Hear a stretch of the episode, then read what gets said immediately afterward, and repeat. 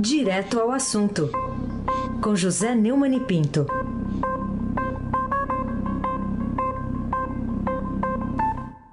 Neumani, bom dia. Bom dia, Carolina Ercolim. Almirante Nelson e o seu pedalinho. Bárbara Guerra, Moacir Biasi, Clã Bonfim, Emanuel, Alice Isadora, bom dia. Melhor ouvinte, o ouvinte da Rádio Eldorado, 107,3 FM. Carolina Ercolim, tintim por tintim. Vamos falar sobre uma movimentação é, do, do, do, Alexandre Frota, que está pedindo agora ao Senado a abertura de processo disciplinar para caçar o mandato de Flávio Bolsonaro. Quais são as chances de o presidente do Congresso Nacional e do Senado, Davi Alcolumbre, aceitar esse pedido? É, o Alexandre Frota é um ex-aliado da família Bolsonaro e hoje está rompido com o clã. É um deputado muito ativo, é, produz muitos é, projetos, trabalha muito e agora é, formalizou um pedido cobrando a abertura de um processo disciplinar para caçar o mandato do senador Flávio Bolsonaro. O Alexandre é, é, é deputado, mas mandou um ofício ao presidente do Senado, Davi Alcolumbre, é, usando como argumento a denúncia apresentada pelo Ministério Público do Rio contra o primogênito do, do Jair Bolsonaro no caso do peculato. O Brasil inteiro sabe da denúncia muito circunstanciada, muito comprovada, que atinge o Flávio Bolsonaro em crimes como peculato, é, corrupção passiva, lavagem de dinheiro e organização criminosa. Agora, o presidente do Senado, Davi Alcolumbre, e do Congresso arquivou, é, no último dia de 2021, pedidos de impeachment contra ministros do Supremo Tribunal Federal. Na prática, o Senado não poderá começar um processo de cassação dos magistrados com base nas ações arquivadas. Ele engavetou 38 pedidos apresentados no Senado desde 2019, quando assumiu o comando da casa. A maioria eh, era contra o ministro do STF, mas também havia dois contra o Procurador-Geral da República, Augusto Ares, e um contra a ex-Procuradora-Geral, Raquel Dodge. Desde o começo da, da gestão, ele decidiu eh, engavetar os pedidos que chegaram à mesa, alegando que eram pedidos políticos. Ou seja, o, o Alcolumbre é a própria encarnação daquela frase que eu cito sempre do grande Talleyrand a respeito dos Bourbons na França. Eles não esqueceram nada e não aprenderam nada. É, é o caso é, do Alcolumbre, que aliás não aprendeu nada mesmo, é um completo imbecil. Carolina Ercolim, tintim por tintim. Falar sobre a vacinação na rede privada, né? Ah, os laboratórios, as, as, as, clínicas começaram a se movimentar, né? Tentando uma vacina que poderia vir da Índia, né? Para suprir aqui os estoques da rede particular e o Ministério da Saúde deu um show freio de mão ali, disse que, olha, não, não vai ser quem quiser comprar vacina ficar imunizado, mas vai ter que seguir aquele calendário do SUS, né? O que, que você achou desse posicionamento? É, eu acho que o, o Ministério da Saúde está cumprindo o seu dever de atender ao Bolsonaro, de evitar que se tome a vacina, de combater a vacina. É, o, não sou a favor de concentração de renda, não sou a favor de privilégio para quem possa pagar a vacina, nada disso. O que eu sou a favor é que o Ministério da Saúde trabalhe, é que o Ministério da Saúde vacine o povo, vacine logo, compre vacina, tenha. É, agora saiu uma notícia que conseguiram comprar alguns, algumas seringas e agulhas, né? Mas é, continua completamente. aliás, o, apertem os cintos, o Pazuello sumiu, né? É, o governo do estado de São Paulo também noticiou que vai pedir autorização para o uso emergencial da Coronavac, vacina contra a Covid-19, nesta quinta-feira, dia 7. A, Anvisa, que é responsável por isso, o anúncio vai ser feito numa entrevista coletiva, segundo publicou o jornal uh, o UOL, né, na, na, Folha de São Paulo. É, vamos esperar para ver o que é que a Anvisa faz. A Anvisa tem agido como, não como uma agência, que seria seu, a sua obrigação. O Barra Torres, que eu chamo de Barata Torres, porque é, é um inseto, um inseto da coleção particular do Bolsonaro. É um bolsonarista fanático. E mais do que eh, honrar sua o seu cargo na presidência da Anvisa, ele quer sempre garantir um lugar à mesa da família Bolsonaro. Carolina Ercolim, tintim por tintim. Outro assunto para a gente tratar aqui, é essa sinalização positiva do PT para apoiar a candidatura de Baleia Rossi na disputa ali pela presidência da Câmara dos Deputados. Né? Tem uma conta ali de que é, essa votação foi dividida, né? foi 27 a 23 dentro do partido. Então, qual que é o peso da bancada do PT, de deputados federais, que é a maior ali, ao candidato da chapa dissidente do Planalto, articulada por Rodrigo Maia? Primeiro vamos é, lembrar o seguinte: a oposição é um zero à extrema esquerda, aliás, é bem é, literal e metaforicamente. Né?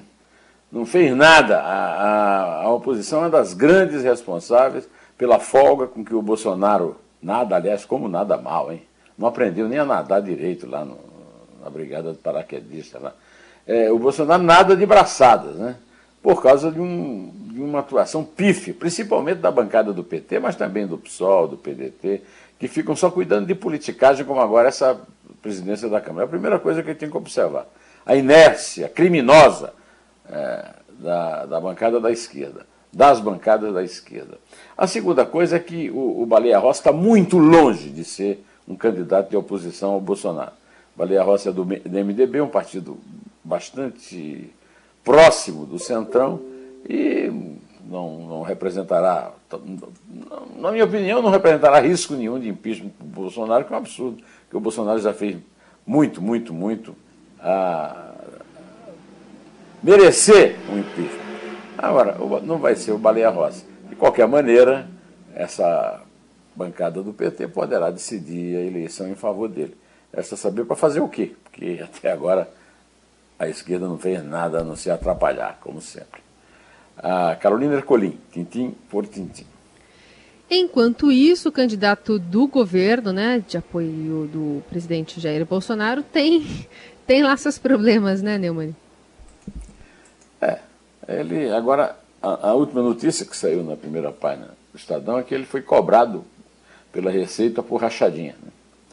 Eu não gosto de rachadinha, que é uma, é uma palavra simpática para definir um crime sórdido. Né? É a chamada primeira página da edição impressa do Estadão hoje. O, o, o, candidato do Bolsonaro, é claro que tinha que ter algum rolo na justiça. O, o menor que existe é esse aí, né, que apareceu hoje.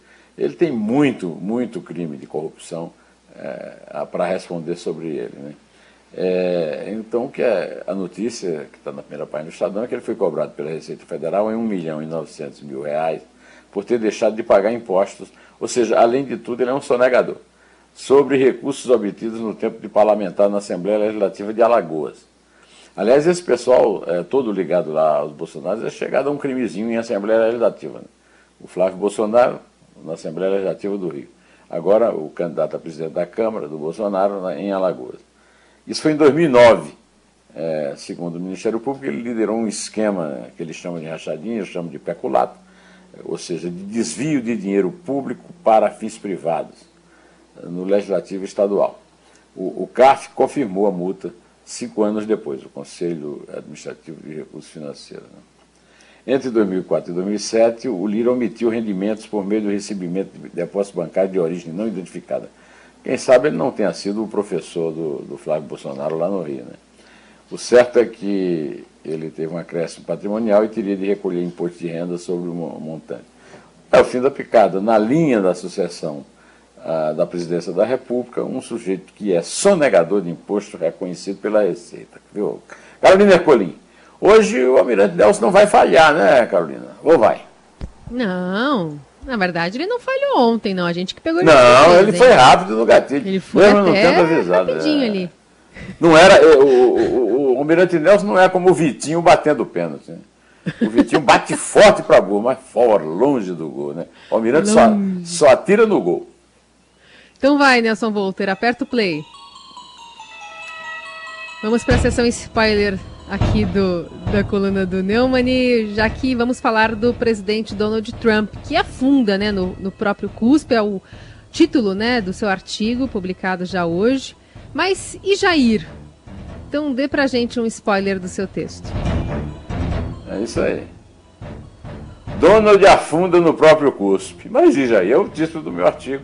cuja linha fina é escândalo inócuo provocado pelo presidente dos Estados Unidos a 17 dias da posse de Biden deveria alertar o seu pato Bolsonaro a não tentar repetir lorota de fraude eleitoral se perder em 2022.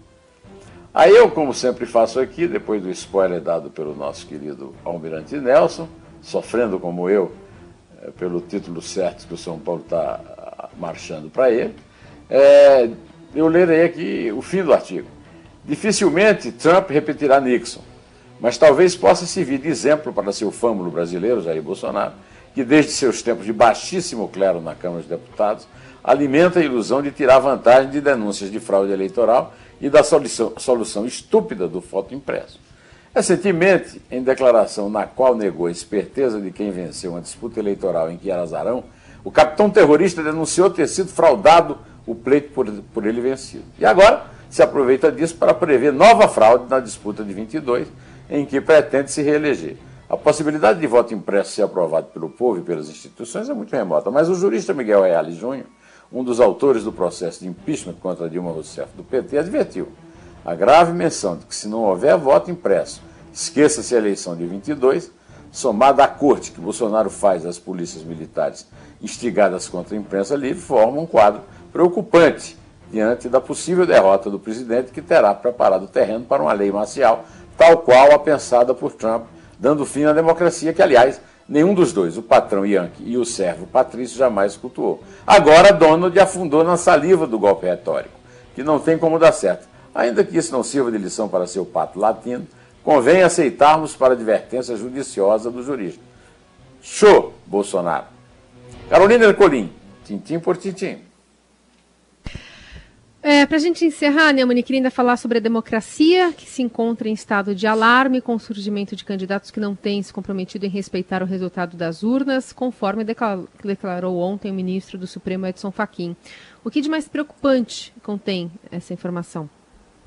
Essa avaliação foi feita pelo relator da Operação Lava Jato no Supremo, Tribunal Federal, Edson Fachin, na apresentação do livro Crise Democrática e Justiça Eleitoral, Desafios Institucionais e Caminho de Ação do assessor dele, Frederico Franca Alvim, que atua no gabinete do, do Faquin lá no tribunal.